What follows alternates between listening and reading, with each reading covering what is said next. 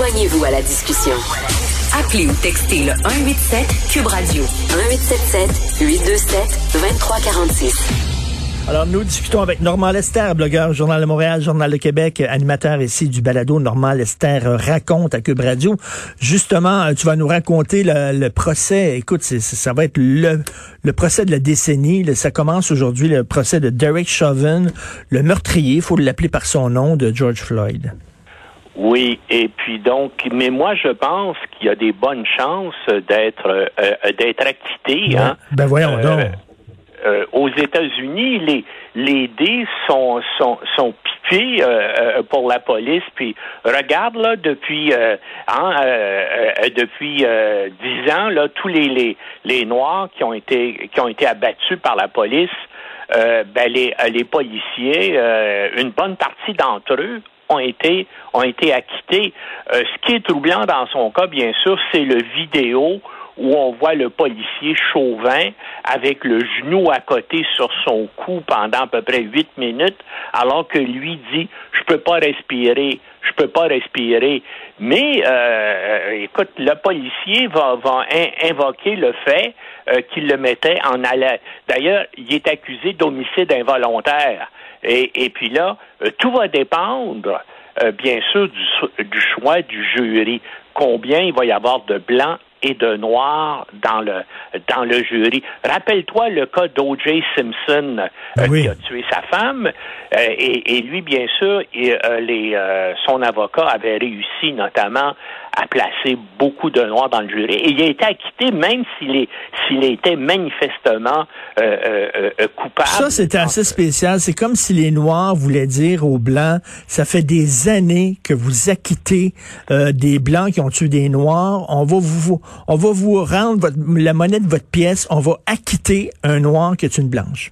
C'est à peu près ce qui est, ce qui est, arrivé.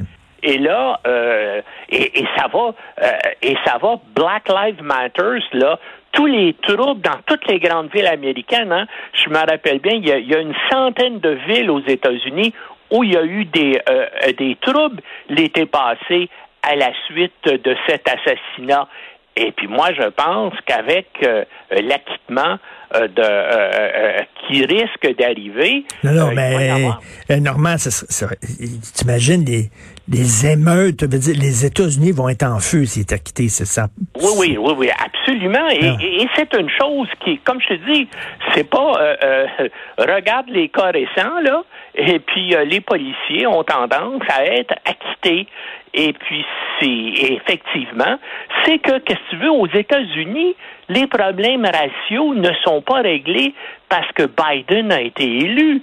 Les, les, les divisions, la pauvreté aux États-Unis dans les, dans les villes, avec la pandémie, a continué à augmenter. Et donc, et, et les gens qui sont les plus pauvres aux États-Unis ont tendance à être les Noirs qui vivent dans les villes et qui, bien sûr, euh, finalement, pour essayer de survivre, eh ben, euh, souvent, ça donne au trafic de stupéfiants et donc ça augmente aussi la criminalité et tout ça. Et ça, ça, ça se règle pas du jour au, au, au lendemain. C'est des, c'est des questions où il faudrait que les États, qu'il y ait un consensus politique et sociale aux États-Unis et qu'on travaille à ce problème-là, à le régler pendant des décennies. Mais au contraire, les, toutes les toutes les situations toutes ces situations-là s'aggravent aux États-Unis et ça veut dire que dans les grandes villes américaines,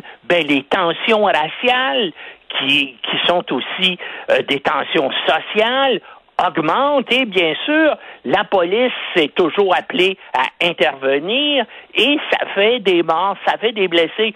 Et ça, et, et, ça va continuer dans. Et puis évidemment, il y a aussi le problème où il n'y a pas de service de santé aux États-Unis, tout ça.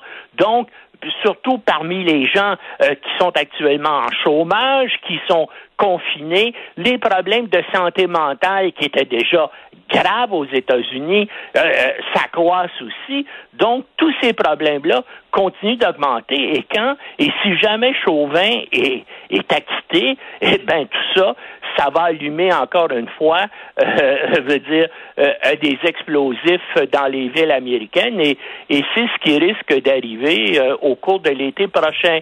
Espérons que ce soit pas le cas, mais euh, c'est une chose, hein, puis on regarde, la plupart des, euh, des analystes judiciaires disent qu'effectivement, il y a des bonnes chances qu'il soit acquitté. Écoute, est-ce que tu as pleuré hier en écoutant Harry et Meghan? Moi, là, ces gens-là, tu te rappelles quand ils ont décidé, quand ils ont annoncé qu'ils se retiraient de leur fonction princière, ils ont dit que c'était pour profiter de leur vie privée. Ben oui. On les a jamais vus le plus souvent à la télévision et un peu partout que depuis ce temps-là. Euh, et puis, hein, euh, c'est pas le c'est pas le prince Harry qui mène dans c'est une germaine euh, Meghan.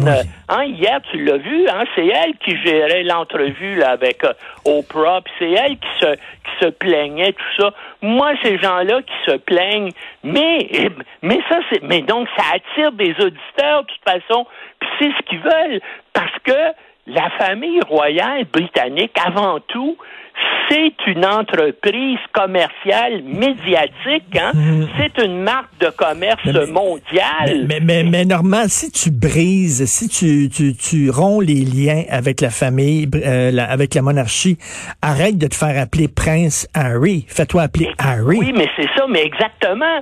Mais eux autres, ils voulaient rompre donc renoncer ou de pas être embêté avec toutes les fonctions euh, princières d'inauguration de jardin et tout ça, mais il voulait continuer à faire de l'argent avec ben oui.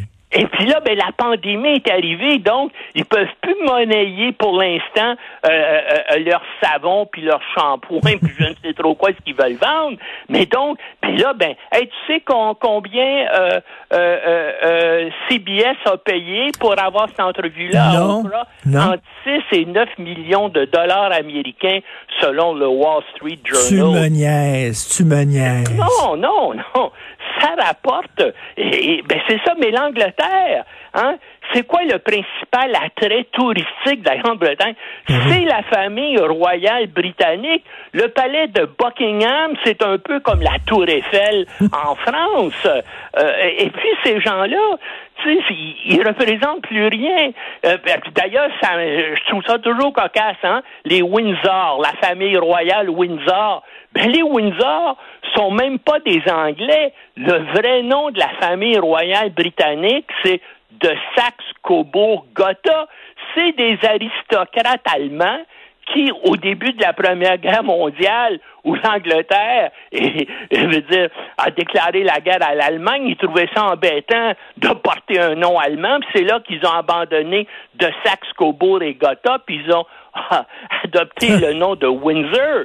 D'ailleurs, l'oncle de la reine Élisabeth, euh, euh, Lord de Mountbatten, c'est pas son vrai nom. Son vrai nom, c'est Battenberg, lui aussi. C'est tous des Allemands qui euh, dirigent. Je, ne savais pas ça. Je ne savais pas ça. de l'aristocratie britannique, mais ça rapporte bien. Hein, c'est une marque de commerce.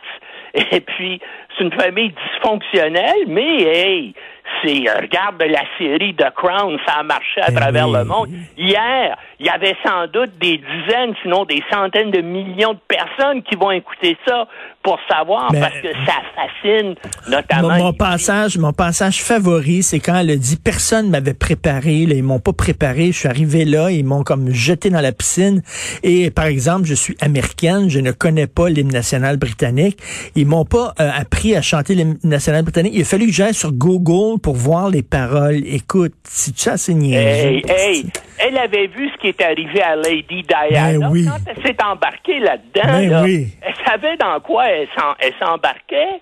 Puis là, bien sûr, puis moi, oh, oh oui, l'autre chose aussi qui me fait qui me fait un peu rire, c'est son lien avec son mari, le prince Harry.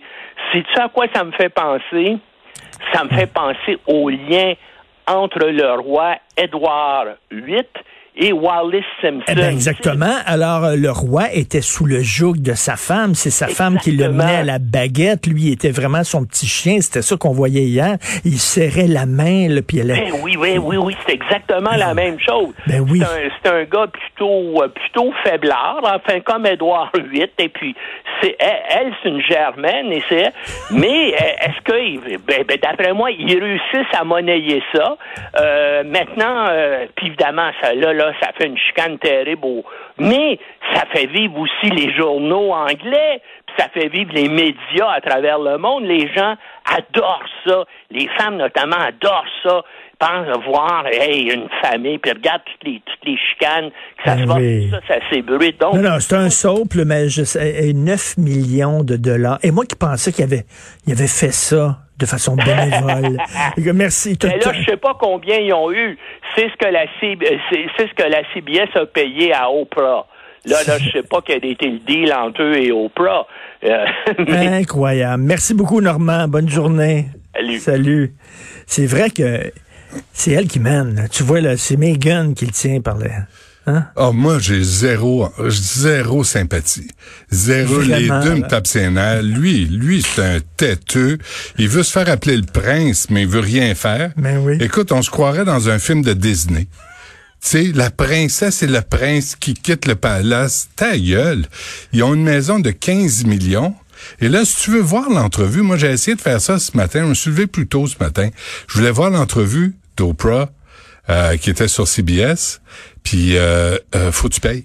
Ben là. Faut que tu payes. Si tu veux la voir sur YouTube, faut que tu payes. Fait qu'elle a fait 9 millions. Puis, puis pour le peu que j'en ai vu, je sais pas si t'en as vu des bouts, toi, mais... J'ai regardé, j'ai regardé à peu près une heure sur deux. Mais il y avait deux heures. C'est deux heures. Calvaire. Non, non, là, ça a l'air juste des balles molles, là. Comment tu te sens? Non, non, mais c'est comme tu ça. C'est juste une têteuse de, de monarchie, elle, Oprah. C'est la milliardaire. C'est comme Sophie écrivait. Milliardaire, millionnaire, millionnaire, milliardaire. Ben, je suis pas, je suis pas milliardaire, fait que je suis pas content. Ah, c'est vraiment dégueulasse. Puis Harry, c'est quoi, c'était quoi sa job, lui?